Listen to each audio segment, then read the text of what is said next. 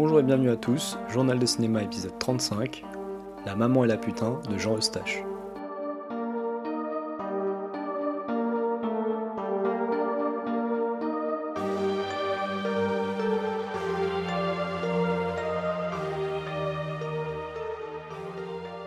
Et oui, aujourd'hui je vous gâte avec un film très particulier, La maman et la putain de Jean Eustache, sorti en 1973, un film de 3h35 en noir et blanc, avec Bernadette Lafont dans le rôle de la maman Marie, Françoise Lebrun dans le rôle de la putain, entre guillemets, Véronica, et Jean-Pierre Léo dans le rôle d'Alexandre. Un film qui nous raconte l'histoire donc d'Alexandre, qui est un jeune homme un peu oisif, un peu euh, désargenté, dont on ne sait pas trop de quoi il vit et de ce qu'il fait, qui vit chez sa maîtresse Marie, et suite à sa rupture avec une autre femme, Gilberte, il va faire la rencontre avec encore une autre femme, Véronica.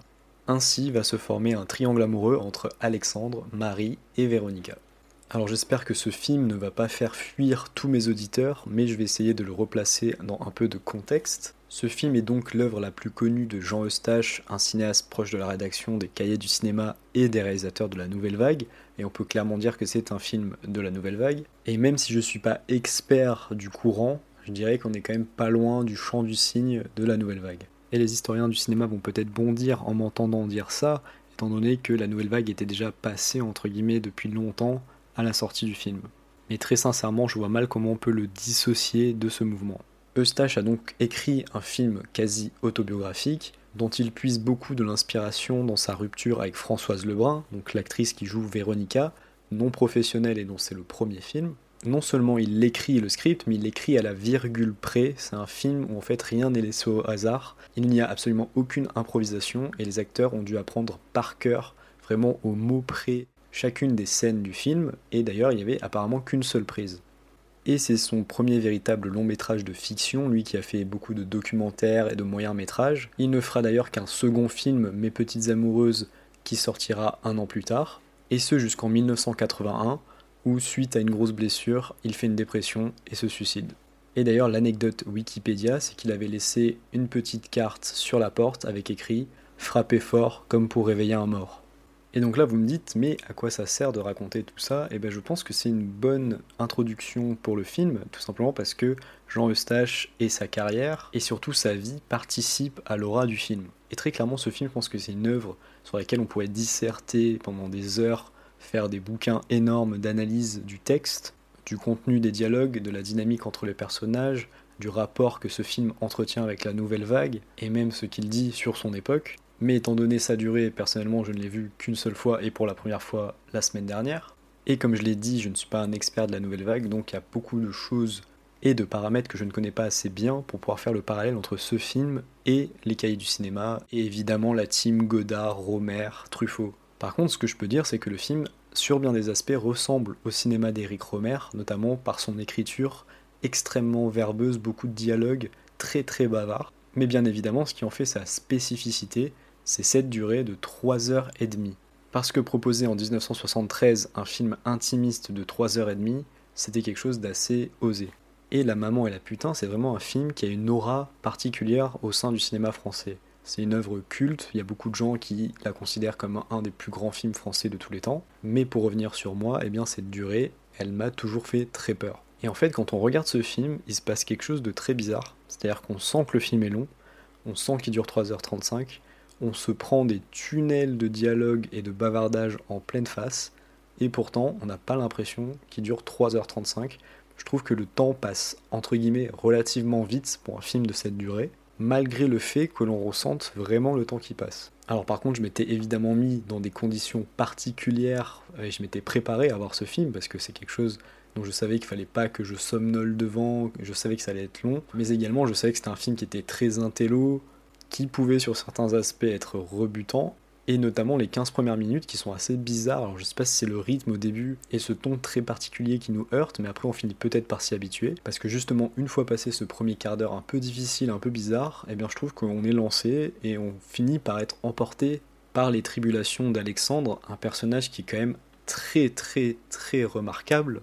Je pense sincèrement qu'on peut le voir de différentes façons, et moi personnellement j'ai vu que c'est un sale con, mais attention, un sale con attachant, parce qu'il a plein d'opinions très bizarres, très arrêtées sur le monde. On va assister à des séquences d'élucubration complètement dingues, et pourtant, sans doute bien aidé par le charisme de Jean-Pierre Léo, qui est vraiment absolument fabuleux dans ce film, eh bien on finit par s'attacher à ce personnage, on finit par se demander comment va se finir cette histoire. Et je pense vraiment que Stash a beaucoup de recul sur lui-même s'il a mis de l'autobiographique dans ce personnage. Parce que même s'il le laisse divaguer pendant de longues minutes et raconter parfois un peu n'importe quoi, eh bien je trouve que dans sa mise en scène, il rend hommage à ses instants de lucidité comme à ses instants bah, de débilité, il faut le dire. Si le film sortait aujourd'hui, je pense que l'adjectif qui pourrait le mieux définir Alexandre, c'est le mot edgy, ce qui en langage internet voudrait dire quelqu'un de provoquant, qui se croit intelligent dans ses provocations, mais en fait, tout le monde le regarde un peu, un sourire en coin en se disant Bon, allez, ça va passer.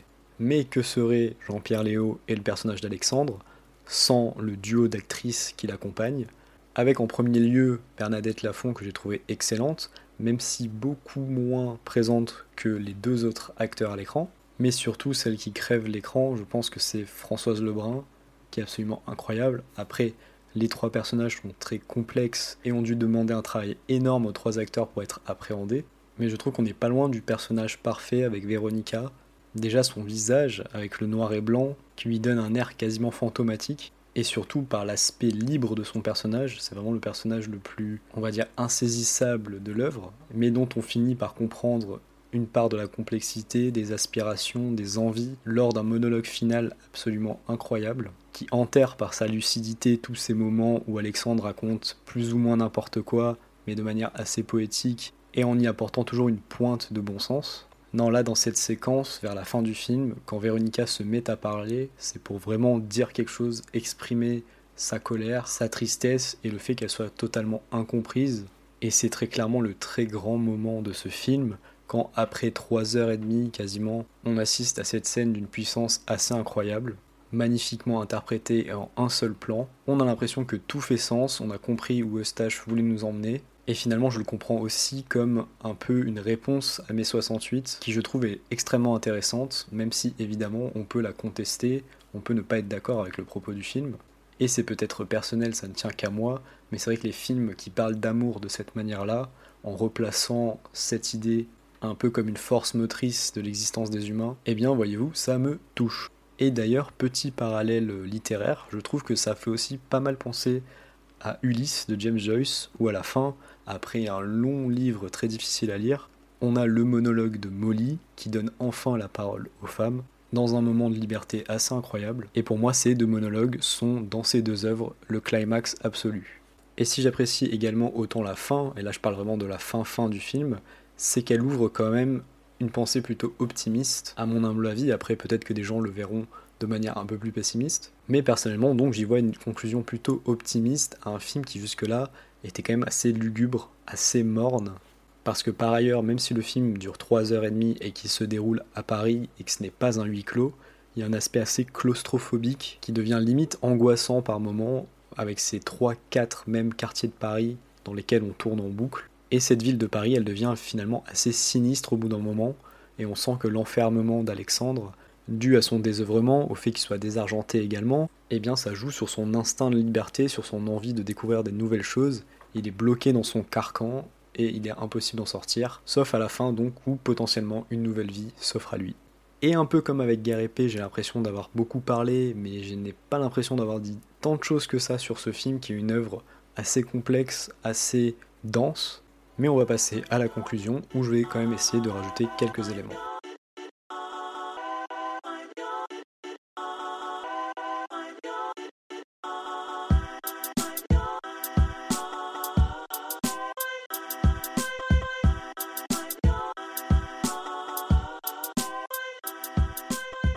Alors, est-ce que je recommande La Maman et la Putain de Jean Eustache? Question extrêmement difficile à laquelle je pense je ne saurais pas répondre. Je pense que c'est clairement le film piège à recommander. Et je vais refaire un parallèle avec Ulysse de James Joyce. Je pense que c'est un peu le même truc. Il faut pas que ça vienne de quelqu'un, il faut que ça vienne de soi-même, de faire la démarche d'aller vers un tel film. Parce que si on se force à le regarder, eh bien, il y a des chances que ça colle jamais. Et que ce soit plus une souffrance qu'un plaisir de regarder une telle œuvre. Tout simplement parce que c'est un film qui est assez lent, c'est un film qui est extrêmement bavard, C'est un film qui finalement ne raconte pas grand-chose de plus qu'une histoire d'amour entre trois personnes. C'est un film qui vaut énormément pour ses acteurs, donc si on n'accroche pas, c'est mort. C'est un film qui vaut énormément pour son texte. Et si ce texte vous saoule au bout d'un moment, eh bien ça va être très compliqué d'aller au bout. C'est un film qui malgré quelques points d'humour est quand même assez austère. Mais pour autant, je pense que c'est une œuvre qui peut marquer bon nombre de cinéphiles qui ne l'ont pas encore découverte. C'est une œuvre qui est difficile d'accès, certes.